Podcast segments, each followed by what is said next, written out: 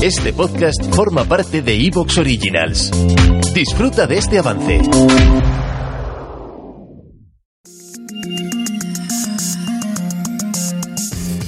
A ciencia cierta, con Antonio Rivera.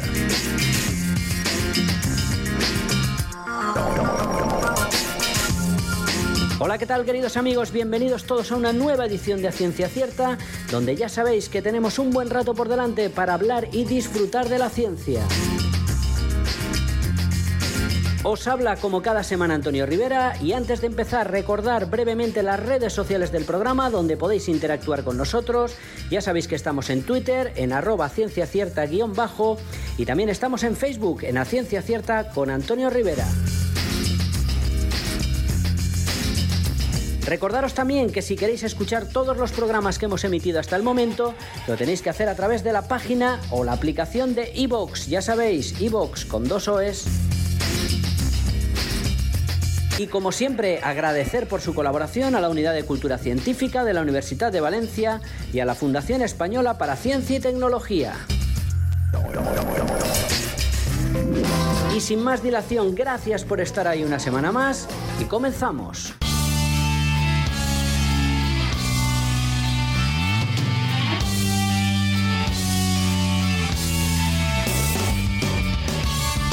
Llega la tertulia a ciencia cierta, el Ágora.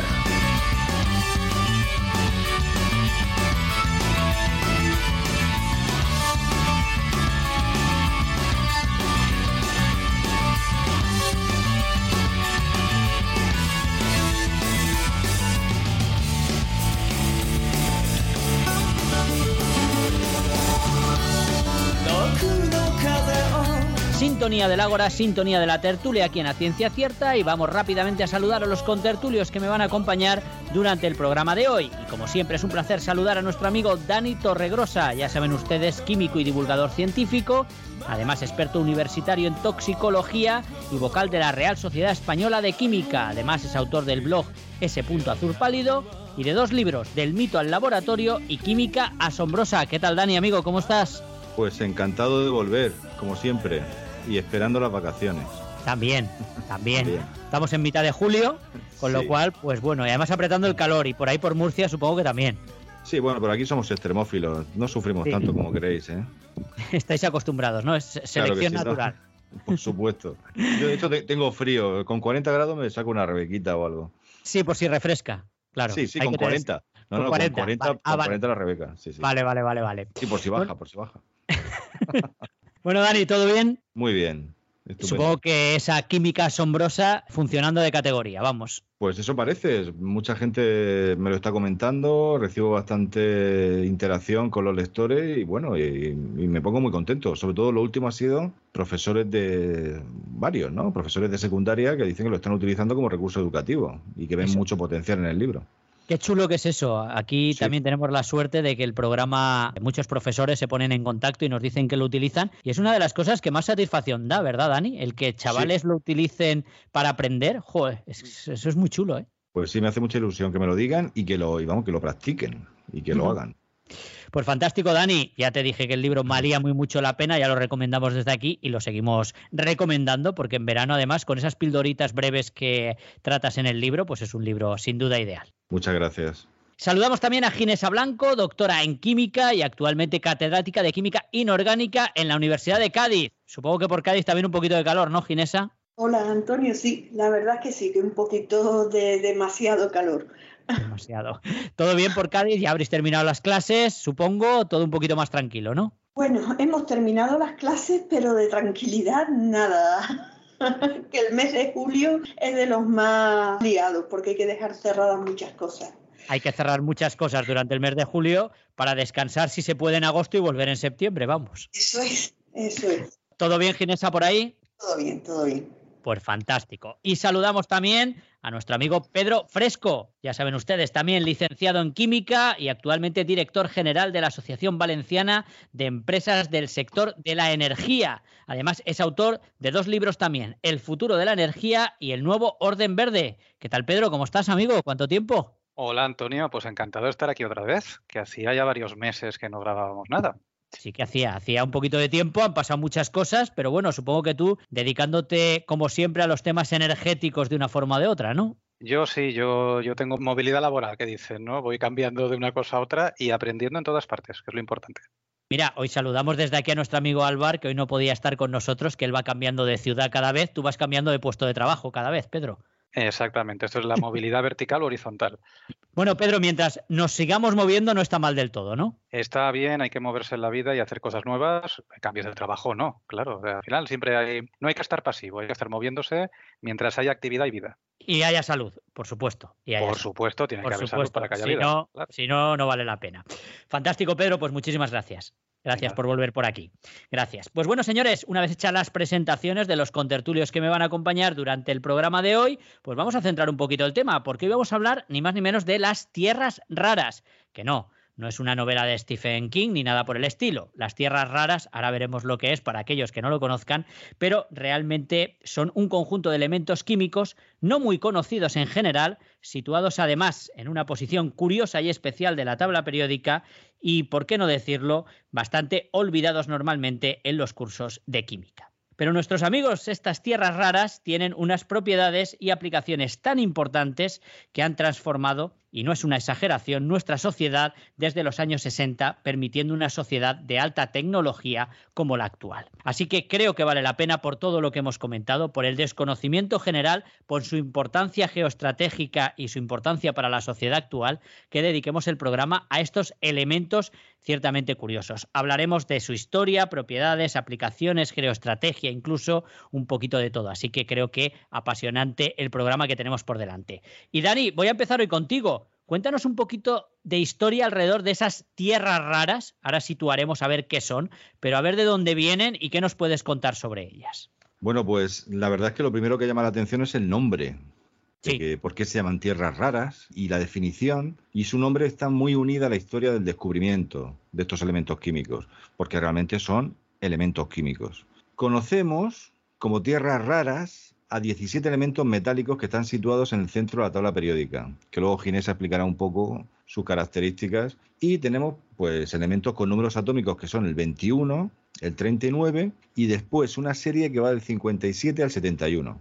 Sí. ¿Qué elementos químicos son estos 17? El escandio, el itrio y luego 15 elementos del grupo de lo que llamamos lantánidos lantano, cerio, praseodimio, neodimio, prometio, samario, europio, galodinio, terbio, disprosio, olmio, herbio, tulio y terbio y lutecio. Parezco el, el, que cantaba la tabla periódica que se me ha ido el nombre ahora mismo.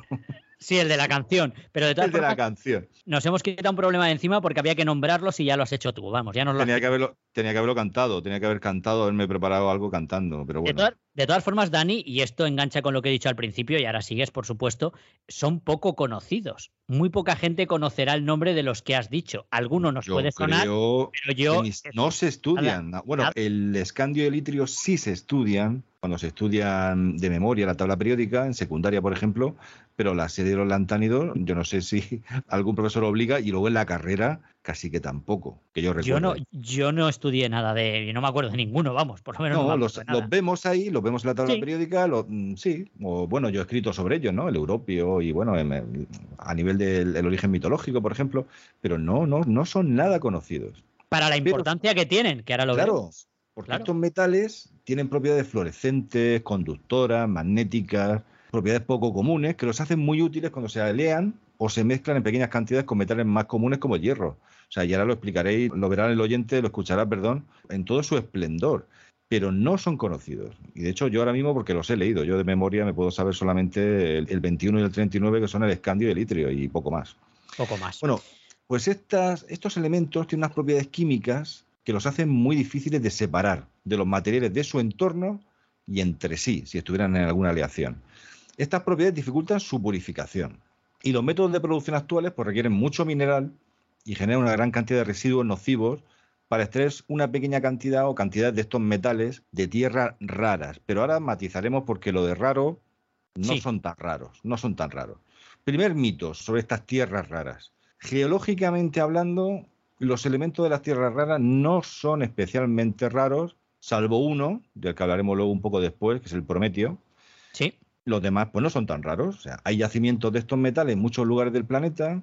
Algunos son tan abundantes, pues bueno, pues, pues, como la corteza terrestre lo pueden ser otros, como el cobre o el estaño. Lo que sí que es cierto es que estas tierras raras, este conjunto de metales o de elementos químicos, se encuentran en concentraciones muy elevadas y suelen encontrarse mezclados entre sí o con elementos radiactivos, como puede ser el uranio y el torio. O sea, no son raros, pero son difíciles de extraer. No hay una mina de, samario directamente, que sale el samario ahí, el elemento químico directamente o sea fácil de extraer. Ajá. Otro mito, otro error, que lo hemos escuchado alguna vez. O sea, no son radiactivas todas. Solamente una de las 17 lo es. La más rara, el prometio. El resto no son radiactivas.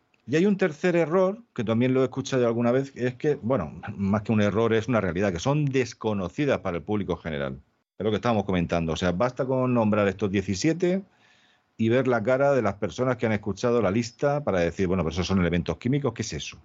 Pero se han vuelto cruciales para la vida moderna y nuestra dependencia de ellas es en su mayor parte invisible para la sociedad. Ginés y Pedro nos lo van a explicar, pero perfectamente. Pero bueno, Antonio, ¿por qué se llaman así? Claro. ¿Por, qué, se llaman tierras, raras? Ajá. Pues la historia del descubrimiento de las tierras raras comienza en 1788, cuando un minero, alguien anónimo, desenterró en una mina de feldespato de un pequeñito pueblo de Suecia que está a unos 30 kilómetros de Estocolmo, un pueblo que se llama Iterby, y hay que recordar ese nombre, Iterby con dos T's y terminado en Y.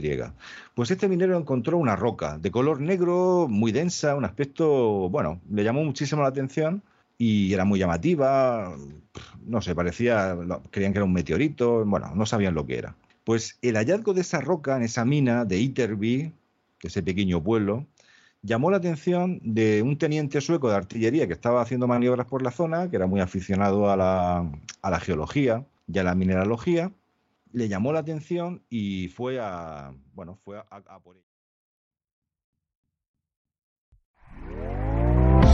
¿Te está gustando lo que escuchas?